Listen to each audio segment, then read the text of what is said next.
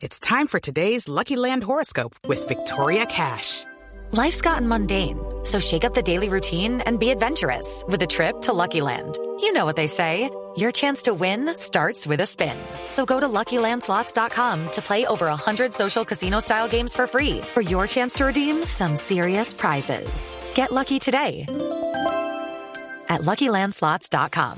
Available to players in the U.S., excluding Washington and Michigan. No purchase necessary. VGW Group. Void or prohibited by law. 18 plus. Terms and conditions apply. Este fin de semana en Cundinamarca hubo un nuevo encuentro del Partido de los Comunes, antiguo partido FARC, definiendo su futuro.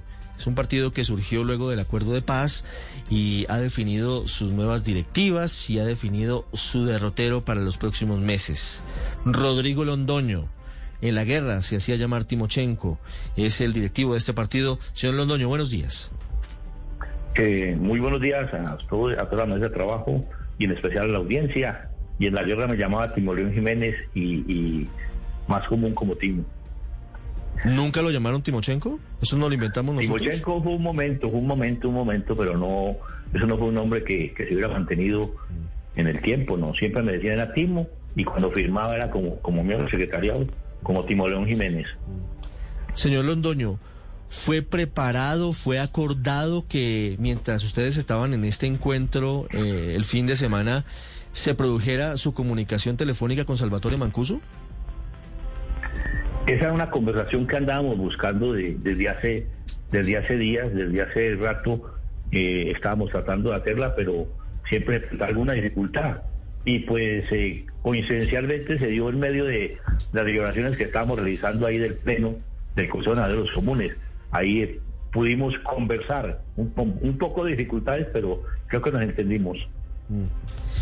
¿Qué le dice usted a quienes consideran que, que esas conversaciones entre dos antiguos varones de la guerra en Colombia, ustedes del lado de la guerrilla y Salvatore Mancuso del lado de los paramilitares, buscan ponerse de acuerdo para, eh, de alguna forma, atacar a quienes los combatieron eh, cuando estaban eh, eh, en ese momento difícil del conflicto? Entre otros, le hace el expresidente Álvaro Uribe. ¿Eso tiene sentido? Mire, yo creo que el sentido tenemos que encontrarlo en la naturaleza de, de la JED, que la JED hace parte del sistema integral de verdad, justicia, reparación y repetición construido en los acuerdos de La Habana. Y la naturaleza de, de, esa, de, ese, de ese sistema, y en especial de la JED, es que el Estado, por ser parte del, del conflicto, no puede ser juez y parte. Entonces, por eso se estableció una jurisdicción especial, su nombre lo dice, donde la idea la idea es, es que estén todos, que todos los, los actores del conflicto, estuvimos inmersos en el conflicto, como la guerrilla, los paramilitares, los militares, algunos agentes del Estado, agentes de facto, terceros, puedan dar a conocer la verdad para que entre todos construyamos ese, ese, ese rompecabezas, ese rompecabezas, cada uno tiene una parte para armar ese rompecabezas de lo que fue ese monstruo de la guerra y la confrontación. Esa es la razón de ser en naturaleza y el interés con que hemos estado hablando con el señor Salvatore, quien puede eh, aportar bastante a la verdad. Y en la medida, en la medida en que se conozca la verdad, vamos a poder reconciliarnos y la medida en que nos reconciliemos, vamos a poder construir a Colombia en paz. ¿A través de qué canal empiezan esos contactos suyos con Mancuso, señor Londoño? Eh, de todo el país conocido que ha sido eh, los buenos oficios del doctor Álvaro Leiva. Álvaro Leiva, el exministro de Estado. Sí, Sí, señor, un hombre comprometido con la paz desde hace muchos años. claro, señor Londoño. Y- pero es decir, el interés de hablar con, con este señor eh, Mancuso viene de parte de ustedes, de, de las ex-FARC. Eh, ¿Por qué el interés? Bueno, yo lo explicaba, lo repito, lo reitero, en, en- en la naturaleza, en la esencia de, la, de este sistema integral de verdad, justicia y reparación, está el que podamos conocer y construir entre todos la verdad. Es la única manera en que podemos reconciliarnos y creo que la práctica lo está demostrando, que cada uno aporte esa parte de lo que tuvo que ver en este horroroso, en ese horroroso conflicto que vivimos los colombianos por más de 50 años. A partir de conocer la verdad es que nos vamos a poder reconciliar. Y me puede comentar, señor Londoño, entonces, ¿a cuántos otros paramilitares, jefes paramilitares, ustedes han buscado para dialogar sobre esto?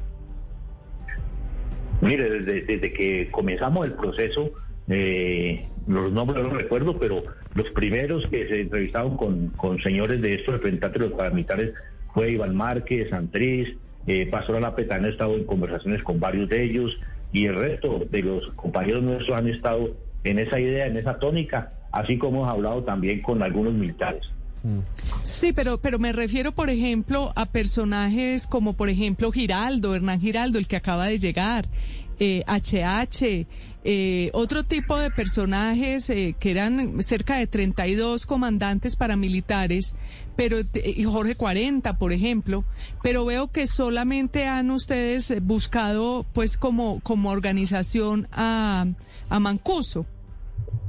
No, señora, ahorita me, disculpa, los nombres los tengo en la mano, pero incluso yo hace poco estuve hablando con, también por teléfono, hice un intercambio con Macaco y con otros líderes paramilitares que han venido conversando. Estuve alguna vez conversando con, con este aquí de Cundinamarca, que le decían creo que el águila negra, con eso estuvimos cambiando, íbamos a presentar un acto, pero desafortunadamente no tuvimos.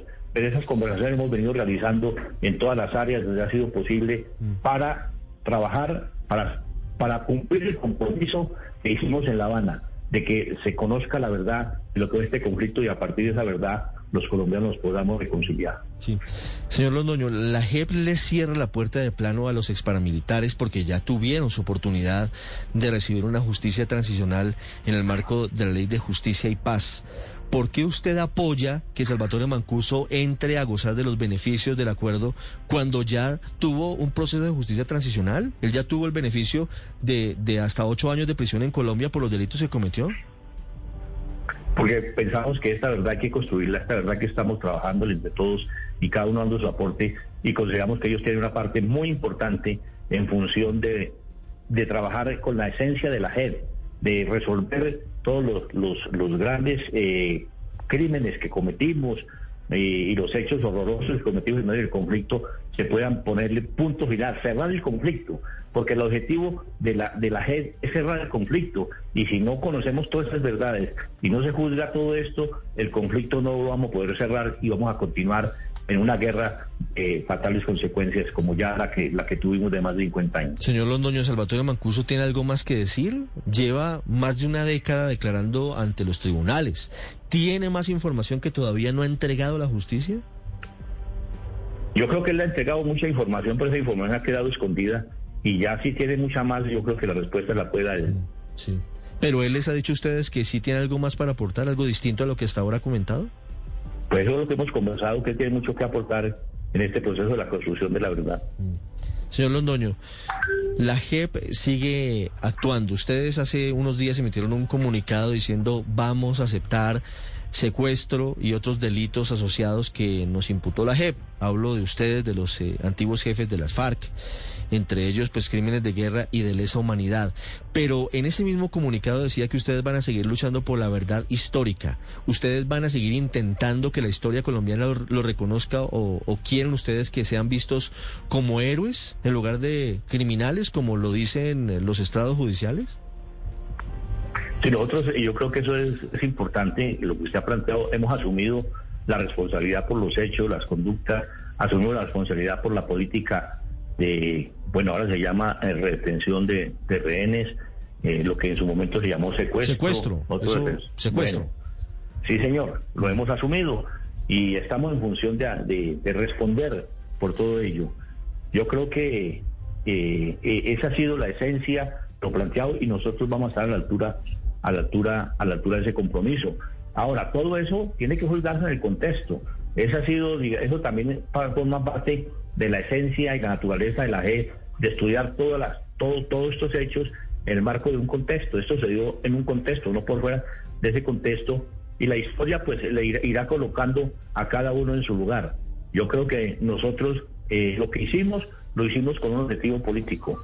Que esos hechos distorsionan en determinado momento y lo estamos sintiendo ese objetivo político lo estamos asumiendo, pero eso no nos quita nuestra naturaleza. Además, el hecho mismo que estemos siendo juzgados por la E es porque se nos respeta nuestro carácter político, que fue lo que eh, se planteó en, La Habana. Sí, pero, pero señor Londoño, más allá de, de, que ustedes quieran darle un tono de eufemismo al secuestro, diciendo que tenía una intención política, la verdad es que fue una de las maquinarias criminales más grandes en la historia de Colombia. Y no solamente terminó convirtiéndose en un arma política, sino que terminó convirtiéndose en una fuente de financiación para las FARC.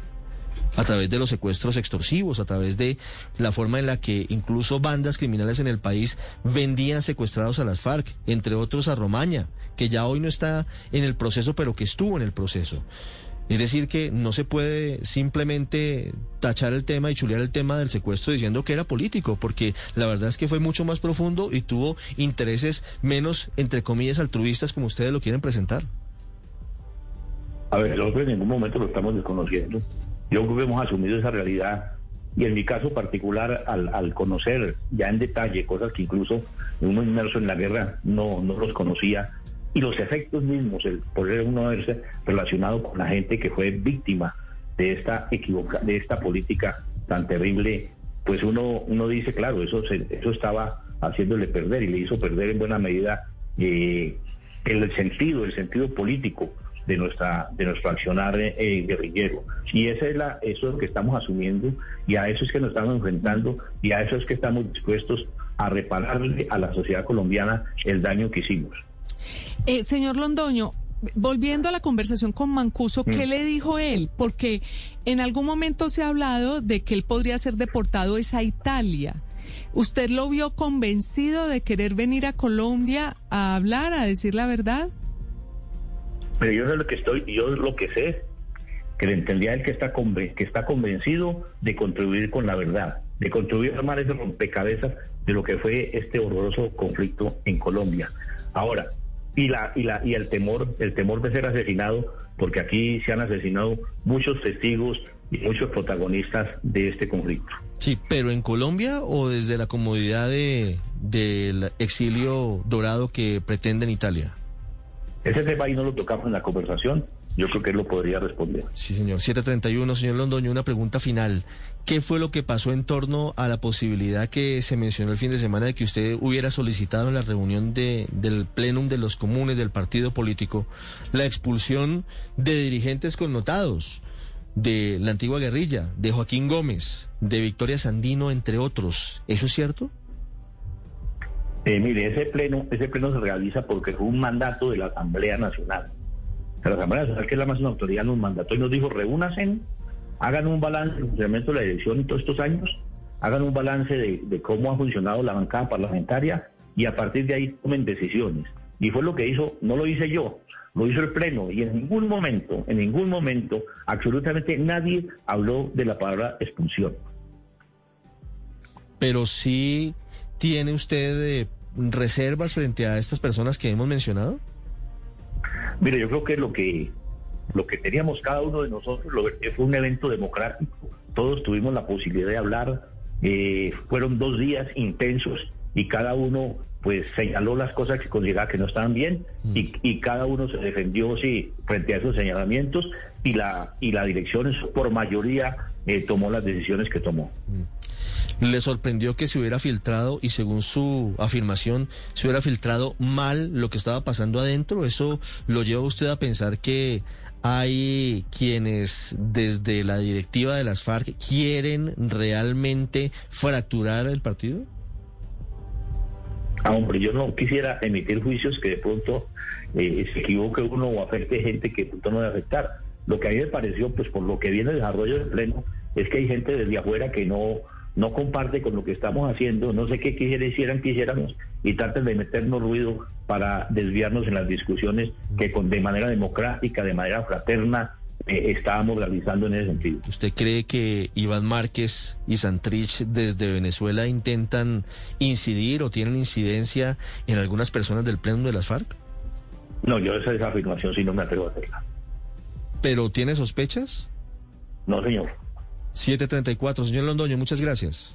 Bueno, muchas gracias a ustedes, que estén muy bien. Ya regresamos. Un feliz día. Ya regresamos. With the Lucky Land slots, you can get lucky just about anywhere. This is your captain speaking. Uh, we've got clear runway and the weather's fine, but we're just going to circle up here a while and uh, get lucky.